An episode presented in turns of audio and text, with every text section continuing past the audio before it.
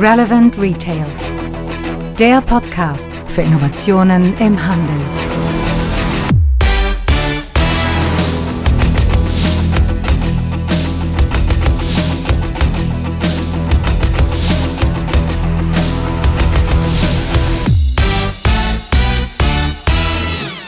Und damit in Folge 39 unseres Retail Innovation Radios. Und wir schauen mal auf die Themen von heute. Also zuerst geht es erstmal um Flächenumsatz, dann ganz viel Information auch zum Thema DSGVO, schon fast in Vergessenheit geraten. Dann beschäftigen wir uns noch mal mit Amazons Alexa, und dann kommen wir zu unserem Schwerpunktthema von heute, der Knockout des Checkout. Wie sieht eigentlich die Zukunft der Läden ohne Kassen aus?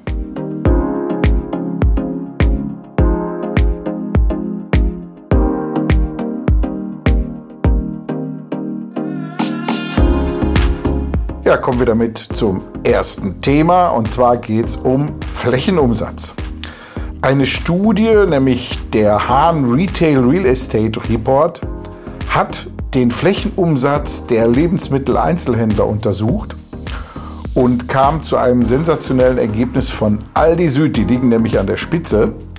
Und die haben 10.350 Euro pro Quadratmeter im Schnitt an Umsatz in ihren Läden erzielt um mal so ein Gefühl dafür zu kriegen, so ein Vollsortimenter, der liegt ungefähr so zwischen 4.000 und 5.000 Euro. Lidl direkt gefolgt dann mit 7.400 Euro, hat also nur gut drei Viertel des Flächenumsatzes von Aldi Süd und man sieht, wie gut die ihre ganzen In-Store-Prozesse und ihr Sortiment darauf ausgerichtet haben, Klasse gemacht, meine Hochachtung hier. Aldi Nord liegt ja mit 6.650 Euro ungefähr so bei zwei Drittel. Und wenn man sich anschaut, darf man sich aber von den Zahlen so nicht blenden lassen. Und zwar hat natürlich der Umsatz nur sehr, sehr indirekt etwas auch mit dem Ertrag zu tun. Und um den geht es letztendlich. So ein Kaisers Tengelmann, wir erinnern uns, die sind mittlerweile verkauft worden an Rewe und Edeka. Die lagen eigentlich immer vom Flächenumsatz her sehr, sehr gut. Aber die hatten eine riesen Kostenstruktur zu schultern. Und damit ist natürlich so ein Flächenumsatz auf einmal gar nicht mehr so viel wert, wenn hintenrum zu viel drauf geht für aufwendige Backstore-Prozesse. Also auch da muss man die Augen aufhalten, ähm, wie wenn man so Zahlen sieht, was das eigentlich bedeutet. Aber wir wissen ja, Aldi, ist auch vom Ertrag her ziemlich weit vorne mit dabei, genauso wie Lidl. Die machen schon viel richtig in dem Job.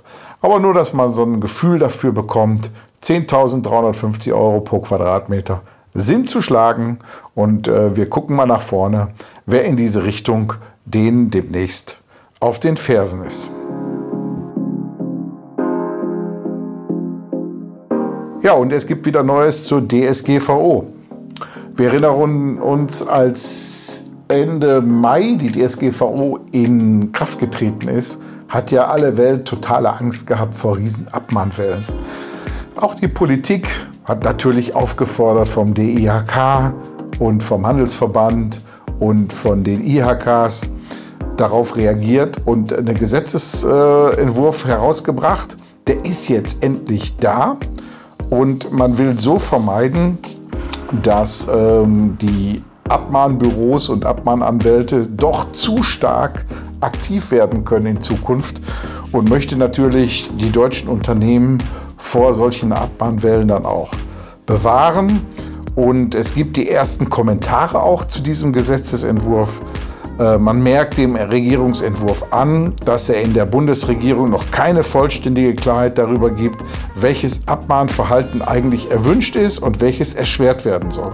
Bilanziert Manuela Rottmann, Obfrau der Grünen im Rechtsausschuss. Und da sieht man auch diese große Problematik aus meiner Sicht sehr, sehr schwierig. Natürlich ist gleicher Wettbewerb extrem wichtig in so einem Markt, aber Man darf es natürlich auch nicht übertreiben und das Kind dann mit dem Badewasser ausschütten. Und da ist die große Problematik, da auch irgendwo mal eine Grenze zu ziehen, wo man sagt, soweit ist Abmahnen noch in Ordnung, ab da ist Schluss. Jetzt wird der Gesetzesentwurf natürlich von den ganzen Lobbyisten und Verbänden natürlich erstmal diskutiert. Und wir sind mal gespannt, was dabei rauskommt. In den nächsten Monaten wird man sicher einiges darüber hören. Wir bleiben da mal auf der Spur und schauen mal, was passiert.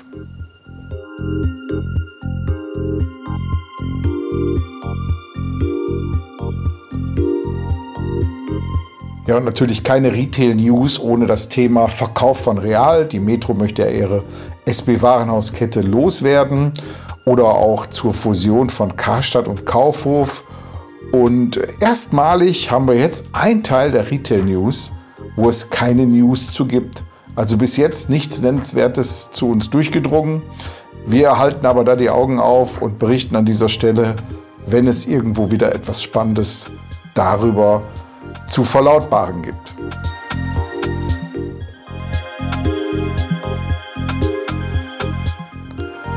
Ja, dann werfen wir jetzt einfach mal einen Blick auf den Kalender. Was gibt es im Monat Oktober Interessantes für die Branche? Da ist einmal am 23. 24. 10. die Neocom in Bonn. Neocom, die Messe und Konferenz, hat ja immer in Düsseldorf stattgefunden. Mittlerweile hat man ein neues Konzept gemacht und will auch dieses neue Konzept durch einen neuen Ort mit unterstreichen. 23. 24. 10. Neocom in Bonn.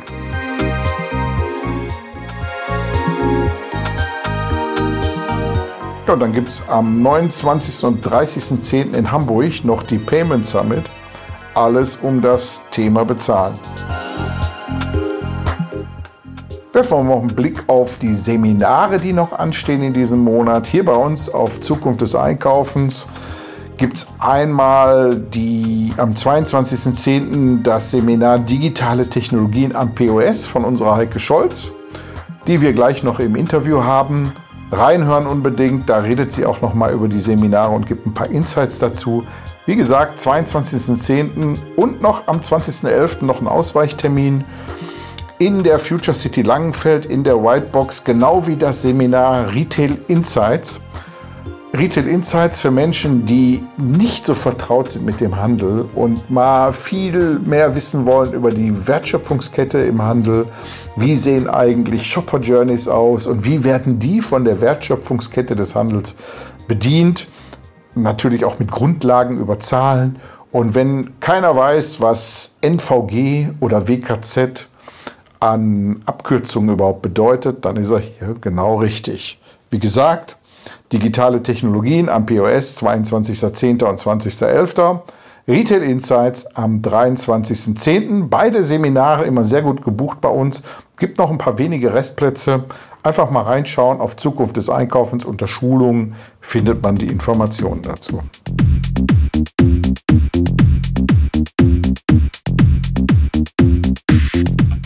Werfen wir mal einen Blick auf die Trends im Handel. Was passiert gerade und ist ganz besonders trendy?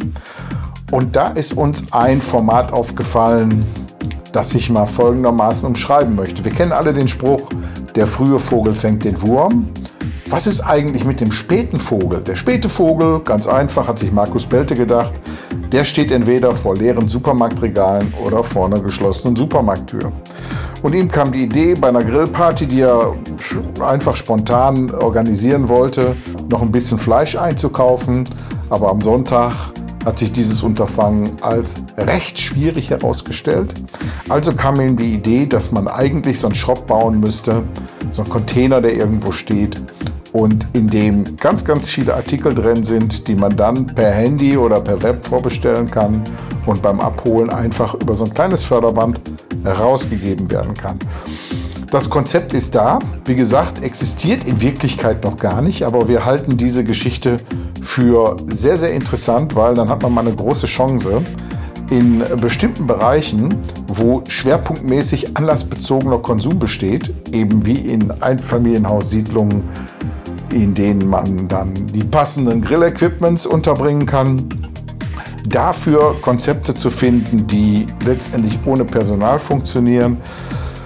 Sein Konzept sieht vor, dass bis zu 650 Produktgruppen in dem Inneren von so einem Container Platz haben. Man kommt vorne eigentlich an ein kleines Terminal, gibt da seine Bestellnummer oder was auch immer ein und bekommt dann seine Artikel ausgeliefert. Wir verknüpfen das Ganze mal in den Show Notes. Man kann sich mal drauf äh, das Ganze mal anschauen. Äh, er sucht selber jetzt auch noch äh, strategische Partner. Die Nachfrage scheint groß zu sein. Boxshopping ist ja nichts Neues, das ist ja mittlerweile auch schon an Schweizer Bahnhöfen ausgerollt. Aber Boxshopping ist eben halt limitiert auf ein paar Produkte, die in diese Boxen reinpassen. Ein Container soll ungefähr 300.000 Euro kosten. Und wenn wir uns anschauen, wie da eventuell eine Flächenrentabilität sein könnte, dann bin ich mal gespannt, was sich da noch entwickelt.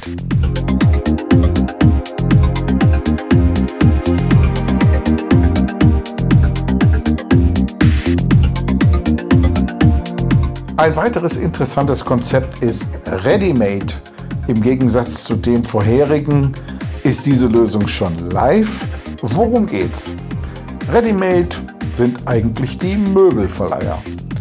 Zwar haben die sich gedacht, Möbelkonsum ist ja in Zeiten von selbstaufbaubaren Pressspanmöbeln eigentlich ein Konsumprodukt geworden, Wegwerfprodukt.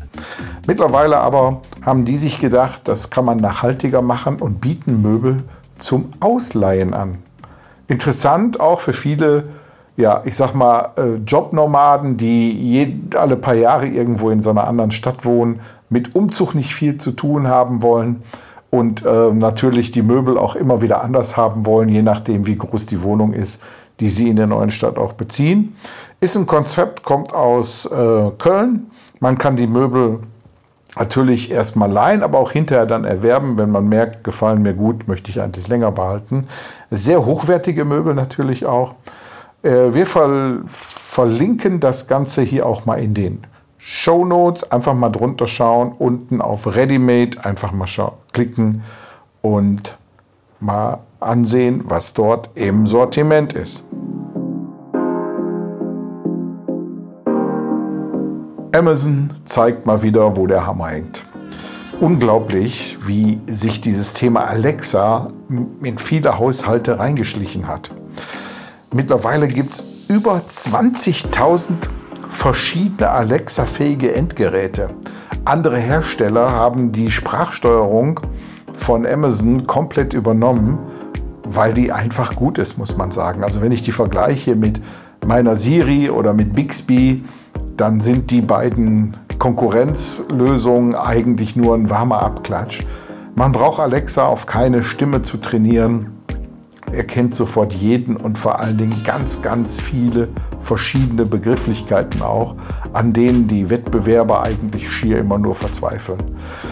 NLP ist das Zauberwort, Natural Language Programming, und das äh, ist das, was Amazon mit seinen IT-Leuten richtig gut verstanden hat. Und ähm, wir sehen, dass Alexa in vielen Haushalten mittlerweile Heizung, Licht und Musik steuert. Jetzt kommt aber als nächster Schritt eine Mikrowelle von Amazon, wo man seinen Kaffee programmiert warm erwärmen kann. Ich weiß nicht, ob der dann überhaupt noch schmeckt. Sony packt Alexa in die Unterhaltungselektronik von vornherein mit rein, Lenovo in sein Notebook und man sieht, dass Alexa auch in vielen Bereichen als Smart Home Zentrale benutzt wird. Wir haben die bei uns auch im Büro und schalten damit Licht und Heizung und Musik ein und aus. Amazon zeigt damit natürlich mal wieder, wo der Hammer hängt. Die Menschen werden trainiert darauf, sich mit einer netten Damenstimme zu unterhalten und sicherlich in Zukunft dann auch viel, viel mehr erwarten, über Voice Control auch einkaufen zu können. Und da wir gerade bei Amazon waren, ist Amazon auch der Aufmacher für unser nächstes Thema, nämlich kassenlose Stores. Aus unserer Erfahrung wissen wir, dass momentan in Deutschland mindestens vier Projekte existieren, wo man sich mit kassenlosen Stores beschäftigt. Jetzt nicht auf Herstellerseite, sondern auf Händlerseite. Und Amazon hat ja vor exakt zwei Jahren mit dem Veröffentlichen eines Videos große Wellen geschlagen, wo man aufgezeigt hat, wie eigentlich kassenlose Stores in Zukunft aussehen. Jetzt kann man sich fragen, warum macht man das? Für viele Händler ist es ja vielleicht auch ein Horror, wenn die Kunden beim Rausgehen nicht bezahlen. Bis jetzt hat man das eigentlich immer unter dem Aspekt des Ladendiebstahls verpackt. Mittlerweile gibt es viele technische Lösungen, die dafür sorgen, dass man sich so eine Kasse auch sparen kann. Aber warum will man sich überhaupt so eine Kasse einsparen? Da gibt es mehrere Gründe eigentlich. Also erstmal ist natürlich der letzte Touchpoint, den der Kunde eigentlich mit dem Händler hat, ist dadurch eigentlich negativ.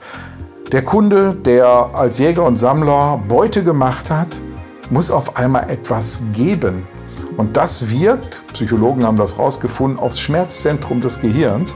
Und damit ist der letzte Touchpoint, den der Händler mit dem Kunden hat, erstmal negativ. Hinzu kommt natürlich auch, dass häufig dort Kassenschlangen sind, weil man nicht schnell genug reagieren kann. Und da sind wir natürlich bei einem absoluten No-Go, was den ganzen Kaufabschluss und damit auch diesen Magic Moment des Kaufens sehr, sehr negativ mit beeinflusst.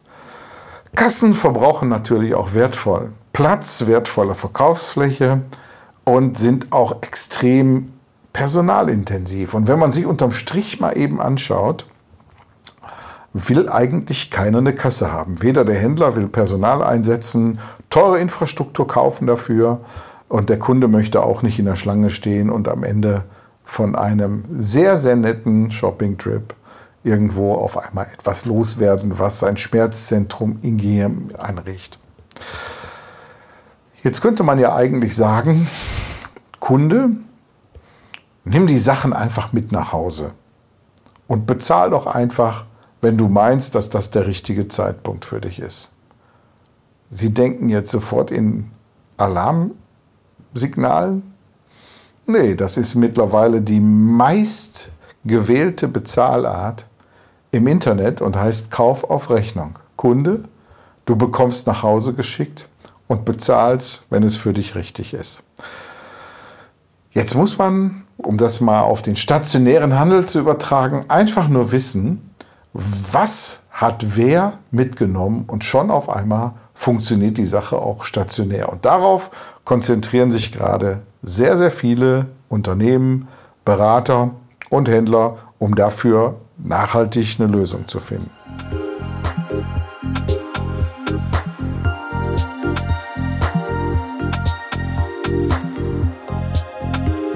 Wie funktionieren überhaupt so Szenarien mit kassenlosen Stores? Fangen wir einfach mal mit Amazon an. Genau weiß ich leider nichts, wie das jetzt exakt funktioniert, aber das, was bis jetzt verlautbart wurde, habe ich mir sehr intensiv durchgelesen. Es ist ein Mix aus Kameratechnik, künstlicher Intelligenz und Sensorik, was genau aufzeigt, wer welchen Artikel rausgenommen hat, wieder zurückgestellt hat. Und damit hat man ganz neue Wege gefunden, natürlich mit sehr, sehr viel IT-Unterstützung, um solche Szenarien auf die Beine zu stellen. Amazon Go expandiert jetzt übrigens auch. Es werden jetzt Läden in Chicago, Los Angeles und New York aufgemacht. Und bis 2021, jetzt festhalten, möchte man nach dem Amazon Go-Prinzip 3000 stationäre Läden national und international auf die Beine gestellt haben. Das ist natürlich eine Ansage an den klassischen Händler, der immer noch mit den Kassen experimentiert und den klassischen Checkout immer noch vorzieht. Ich glaube, in 20 Jahren werden wir dieses Szenario maximal noch irgendwo als, ja, ich sag mal, nette Erinnerung in den Köpfen haben, aber im täglichen Leben nicht mehr antreffen.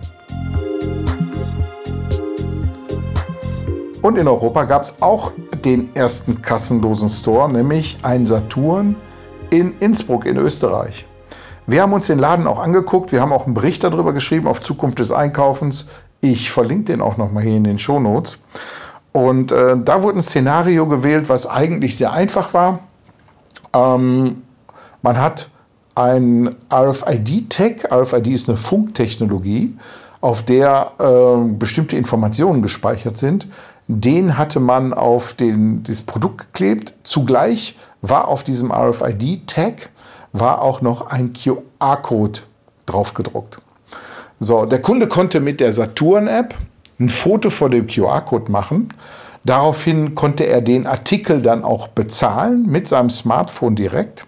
In einer Datenbank hinten wurde dann dieser Artikel, der serialisiert ist durch den Barcode und den, durch den RFID-Tag, wurde der dann als bezahlt markiert. Und wenn man den Laden verlassen hat, hat das EAS-System, also Electronic Article Surveillance System, also das, was die an die äh, Funkgates, die immer am Ausgang stehen, haben dann gesehen, okay, hier läuft gerade der Artikel vorbei. Auf Basis der äh, Funktext, die da drauf sind, hab, wurde dann erkannt, welcher Artikel das ist.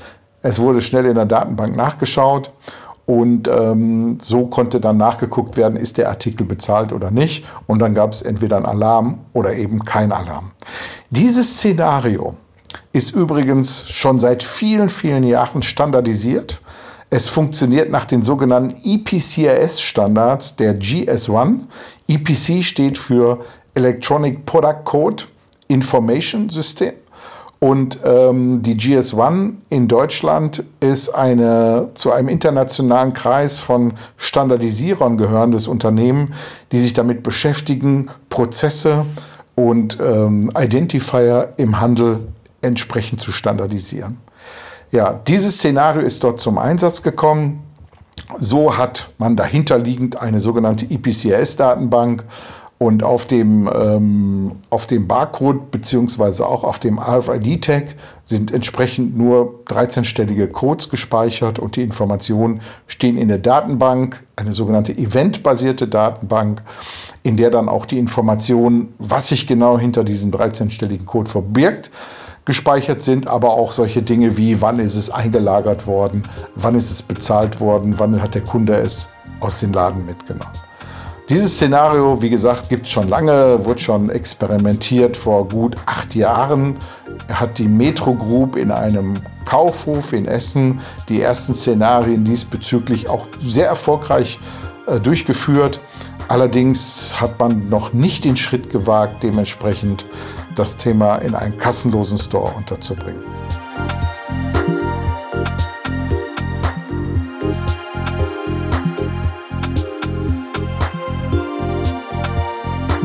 Und dann gibt es noch ein drittes Szenario, das wird gerade von Saturn in München ausprobiert. Und zwar eine Lösung des Startups Rapitech. Rapitech ist ein Startup, was ähm, sogenannte Artikelsicherungen herstellt, die vom Handy aus entsperrt werden können. Wir kennen ja alle, besonders an Textil, diese äh, großen runden RFID-Sensor, die äh, festhalten, wann ein Artikel irgendwo aus dem Laden mitgenommen wurde und dann Alarm schlagen. Und die werden an der Kasse ja in der Regel entfernt. Jetzt hat man eigentlich nur Folgendes gemacht. Nicht an der Kasse werden die entfernt, die Kasse braucht man gar nicht mehr, sondern der Kunde entfernt die einfach.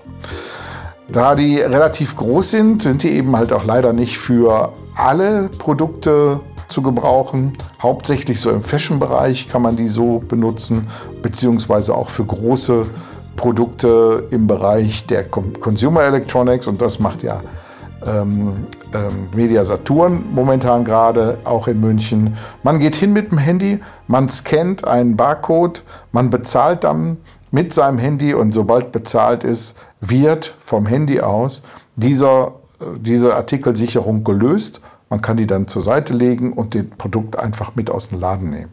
Hat am Ausgang kein Problem mehr, irgendwo großartig Technologie unterbringen zu müssen, so wie zum Beispiel beim EPCRS-Standard, den ich gerade beschrieben habe. Ein sehr einfaches Thema und äh, wir schauen mal, was sich daraus ergibt. Das Problem, was damit gelöst wurde, ist das, was in dem Store in Innsbruck aus Insiderkreisen zu uns gedrungen ist, dass da die Diebstahlquote sehr hoch war. Mittlerweile kein Problem mehr. Man geht hin, man hat einfach diese Artikelsicherung mit dran und die wird dann mit dem Handy einfach gelöst. Und damit hat man einen einfachen Weg gefunden, in diese Richtung etwas zu schaffen, was wesentlich einfacher ist als das, was Amazon zum Beispiel mit seiner aufwendigen Technik macht oder der EPCS-Standard letztendlich benötigt. Aber auch viele Lösungsanbieter sind momentan dabei, Lösungen zu schaffen. Wir hatten auch auf Euroshop einiges darüber schon gesehen. Euroshop 2017, also schon anderthalb Jahre her. Die Firma POS Tuning ist da sehr aktiv und hat äh, mit dem Fraunhofer zusammen äh, eine Lösung entwickelt, die auch einen kostenlosen Store ermöglicht. Kurze Zeit nachdem auch die Amazon Go-Geschichte damals gelauncht wurde, hatten die dieses schon an der Euroshop gezeigt. Aber auch ETAP, der Kassentischhersteller und Ladenbauer, war auch aktiv und hatte auch auf der gleichen Euroshop schon Lösungen in diese Richtung gezeigt. Ich weiß, dass manche Payment-Anbieter momentan unterwegs sind in diese Richtung. Das Thema wird uns noch lange begleiten. Und wir beobachten das natürlich sehr, sehr intensiv, sind auch in einigen Projekten da auch mit involviert und äh, werden an dieser Stelle natürlich wieder darüber berichten, sobald es Neues gibt. Kommen wir zum Interview mit Heike Scholz. Heike Scholz sollte eigentlich jedem hier bekannt sein. Sie ist Mitgründerin unseres Blogs Zukunft des Einkaufens, eine der Top 100 Digitalfrauen Deutschlands und äh, sehr, sehr bekannte Sprecherin auf Kongressen und Konferenzen. Und die führt ja auch unser Seminar Digitale Technologien am POS durch. Und ich habe mit ihr mal über dieses Thema Digitalisierung im Handel. Was sind eigentlich die Hürden, die es zu überspringen gibt und warum wird da eigentlich nicht mehr gemacht, gesprochen? Und das hören wir jetzt mal an. Band ab. Ja, Heike Scholz bei uns am Mikrofon heute. Hallo Heike, grüß dich. Ja, moin Frank. Ja, Moin Moin ist gut, äh, wie ihr Hamburger ja immer sagt. Heike, es geht um Thema Digitalisierung. Du bist in dem Thema ja ganz besonders unterwegs, schon seit vielen Jahren, auch mit deinem Mobile Zeitgeist. Bist auch einer der Top 100 Digitalfrauen Deutschlands. Und ähm, ich möchte mit dir mal gerne so ein bisschen über Digitalisierung am Point of Sale. Du bist ja da bei uns auf Zukunft des Einkaufens ja auch als Mitgründerin unterwegs und schreibst da auch viel über solche Themen. Gucken wir mal in die Vergangenheit, Heike. Was hat sich so in der Vergangenheit eigentlich am POS getan? Teilweise viel, äh, teilweise zu wenig. Also man hat äh, einiges ausprobiert, äh, insbesondere große Unternehmen, größere Unternehmen und, und Filialisten sind dann doch irgendwann mal aufgewacht und haben gesagt, okay, wir müssen mit irgendetwas anfangen. Manche dann wirklich im Schweinsgalopp, also sehr schnell aufgeholt und andere sind halt immer noch in der Phase, wo sie ein bisschen fremdeln, meistens die kleineren, die eben auch nicht ganz so viel Wissen äh, aufhäufeln können in ihren kleineren Teams und auch äh, starke Budgetrestriktionen haben. Die sind natürlich immer noch so ein bisschen an dem Punkt, wo sie ausprobieren, wo sie versuchen, sich dem zu nähern und das Richtige für sich rauszupicken. Der Blumenstrauß an technologischen Möglichkeiten ist ja so groß und das große Problem, vor dem die meisten stehen, ist, was soll ich denn jetzt nehmen? Ja, die, die großen Ketten, also die großen Filialisten, äh, weiß ich aus meiner Vergangenheit ja, weil ich ja selber mal bei einem gearbeitet habe, die sind ja äh, eigentlich sehr früh mit Digitalisierung unterwegs gewesen. Wenn du dir anschaust, der erste Schritt Digitalisierung waren ja digitale Kassen, waren Wirtschaftssysteme. Da war eigentlich der Handel ziemlich weit vorne damals. Ne?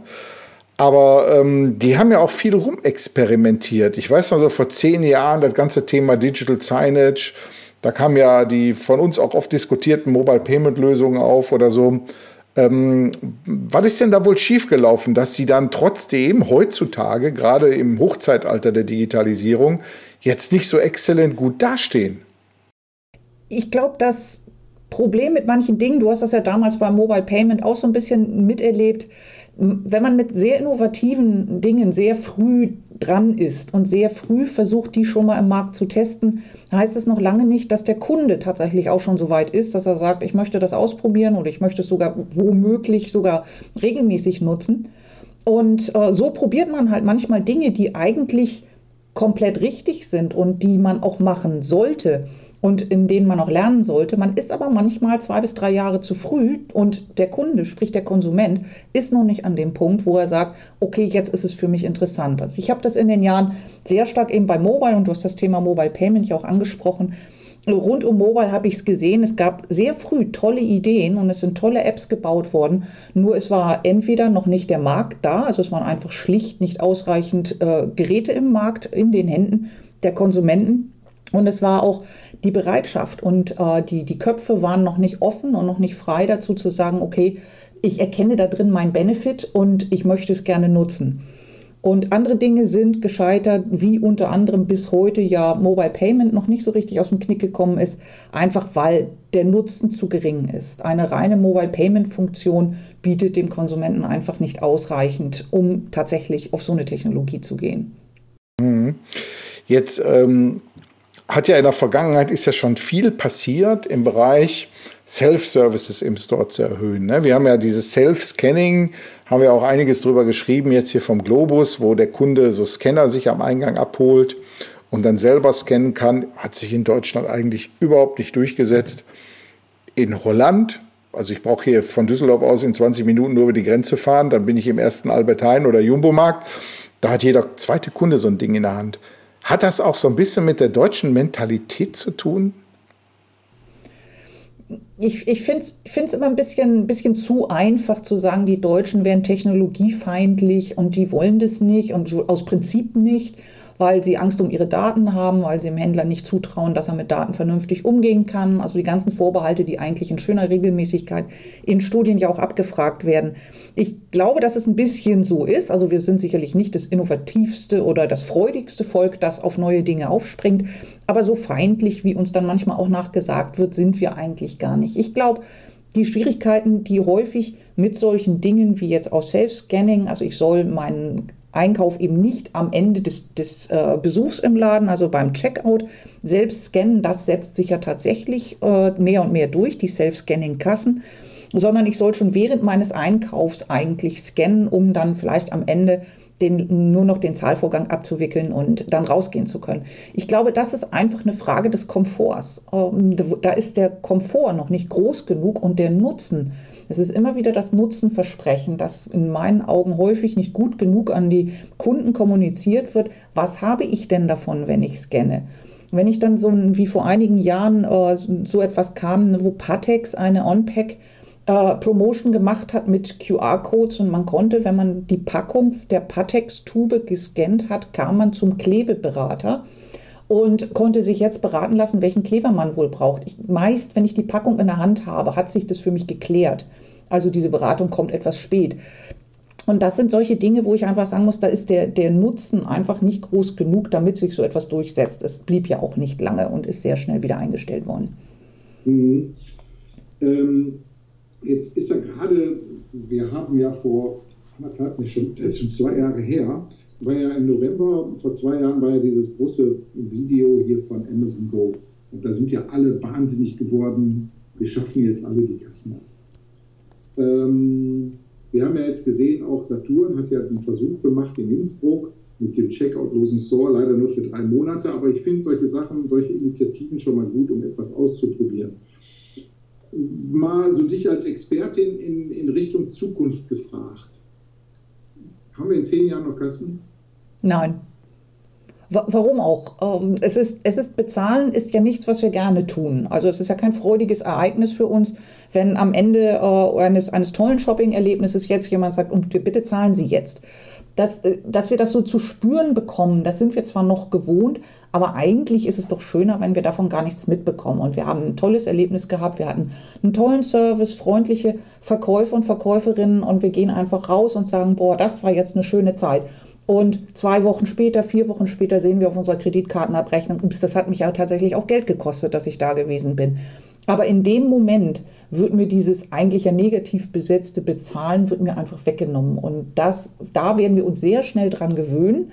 Es heißt aber nicht, dass keiner mehr an einer Kasse zahlt, weil wir haben einfach eine heterogene Kundenstruktur und einige Kunden denen ist das Recht so bequem. Sie kriegen dann per E-Mail nachher die Rechnung oder den, die Quittung noch zugeschickt. Und dann ist für die, die Welt in Ordnung. Und es wird andere geben, die ganz einfach sagen, nein, sie wollen nicht mit Karte bezahlen, sie wollen bar bezahlen. Und für die wird es immer noch eine Kasse geben. Also ist mein Nein vom Anfang äh, mit Einschränkungen zu sehen. Denn äh, wer seine Kunden insgesamt bedienen möchte, wird auch diese Vollback-Lösung anbieten müssen, allerdings in sehr viel geringerem Umfang. Also ist eine Geschichte, die ich auch äh, immer wieder mit so einem Gleichnis äh, rüberbringe. Eigentlich reicht es, wenn wir wissen, wer der Kunde ist und was der mit nach Hause nimmt. Bezahlen kann er dann andermal. Ne, Gibt es übrigens ja. schon, heißt Kauf auf Rechnung und ist die im Internet am meisten gefragte Zahlart.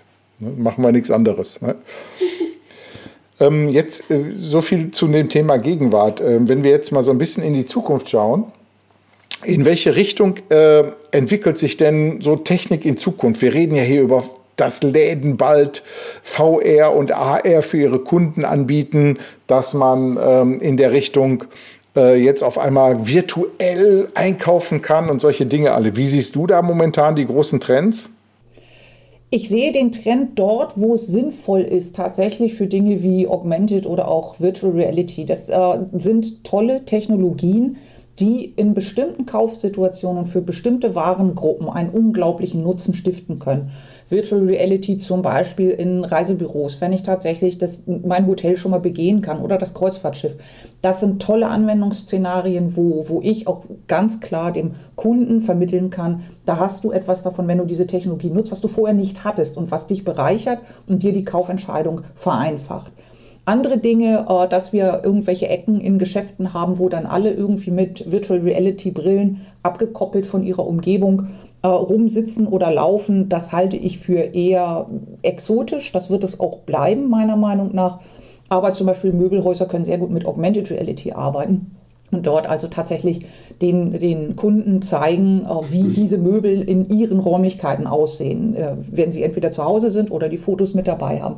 Also es gibt so Anwendungsszenarien, da ist so etwas durchaus sinnvoll einsetzbar.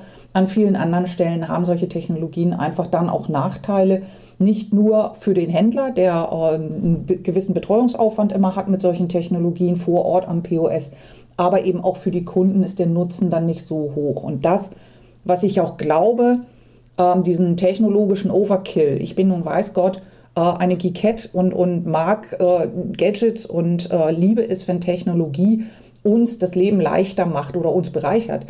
Ähm, es wird aber sehr viel mit Technologie auf Kunden geschossen in, in Situationen, wo es viel besser wäre, wenn es eine menschliche Interaktion geben würde. Das heißt, ich kann mit einem Menschen darüber sprechen, ich werde gut betreut, ich habe das Gefühl, dass ich dort gerne gesehen bin und äh, ich will im Zweifelsfalle nicht von einem Roboter rundum betreut werden, dass er mir mal den Weg zeigt, wie der Paul auch im, im Mediamarkt ist, okay. Aber eigentlich das Shopping-Erlebnis, wir sind soziale Wesen, entsteht doch eigentlich immer, wenn wir in einer sozialen Interaktion mit anderen Menschen sind und nicht mit ähm, Technologie. Und ein guter Mix daraus, das wäre meine Wunschvorstellung. Und da muss jeder Händler selber entscheiden, wie er diesen Mix gestaltet und äh, was er davon machen möchte. Aber Haupt, Hauptaugenmerk und der USP des stationären Handels ist der Mensch, der dort äh, mir gegenüber tritt und mir ein Shopping-Erlebnis bereitet. Jetzt ähm, nehme ich ja da mal raus mm, einen ganz interessanten Ansatz, den ich bis jetzt so eigentlich noch gar nicht gehört habe. Und zwar, wir sagen ja immer, dass die Deutschen so technikfeindlich sind und neue Dinge nicht annehmen wollen. Aber eigentlich höre ich jetzt mal so raus, auch dass die Deutschen eigentlich ziemlich rational sind. Wenn es mir was bringt, mache ich es. Und wenn man mich nicht überzeugt, dass für mich ein Mehrwert dabei rumkommt, lasse ich da bleiben und bleibt so wie vorher. Richtig. Warum sollte ich auch meine Gewohnheiten ändern, wenn das, was mir vorgeschlagen wird, jetzt erstmal für mich nur noch Mühe aussieht und ich müsste was lernen oder ich muss mir was beibringen lassen? Das ist ja auch das, was wir letzten Endes schon am, am Desktop immer den Softwareprogrammen vorgeworfen haben. Wenn ich erst eine Ausbildung machen muss, um eine Textverarbeitung bedienen zu können, dann stimmt mit der Textverarbeitung was nicht. Also mhm. äh, ist intuitive Bedienen. Und wenn mir intuitiv klar ist, dass ich jetzt hier einen Nutzen habe, und dieser Nutzen kann ja auch Spaß sein, aber ich irgendetwas bekomme dafür, dass ich mich jetzt damit auseinandersetze, dann werde ich das gerne tun. Äh, wenn mir das nicht einleuchtet von vornherein, habe ich gar keine Veranlassung, mich damit zu beschäftigen, also lasse ich es. Mhm. Äh, wenn, du, wenn du jetzt mal so schaust, so in die, ich sag mal, die, der Flop der letzten Jahre im Bereich Technologie, jetzt neben Mobile Payment Markt, das lassen wir mal weg. Das kommt irgendwann, aber äh, nur in, im Kontext mit anderen Themen. Ähm, was würdest du da noch irgendwo sehen?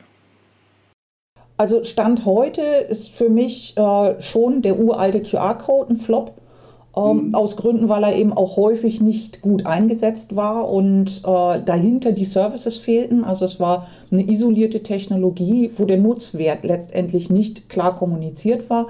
Eigentlich eine schöne Technologie, um äh, online und offline miteinander zu verbinden, aber jetzt zum Teil eben auch verbrannt durch schlechte Kampagnen, durch schlechte Umsetzungen daran, dass die Leute sagen, boah, das habe ich einmal gescannt, so ein Ding, das war nur Murks und das mache ich nie wieder. Also da ist sehr viel sehr viel verbrannt worden und mangels der guten Dienste dahinter hat es sich nicht durchgesetzt. Und so ein bisschen in eine ähnliche Richtung gehen jetzt die Beacons mittlerweile. Da war die Euphorie auch riesig, was man nicht alles machen könnte, wenn man denn nicht jeden äh, Kunden, der in meinen Laden kommt, wenn ich den nicht gleich ansprechen könnte, um ihm sofort Werbung zu schicken. Schon das Konzept finde ich äußerst fragwürdig, weil es den Kunden wieder nicht berücksichtigt, der das vielleicht überhaupt nicht möchte.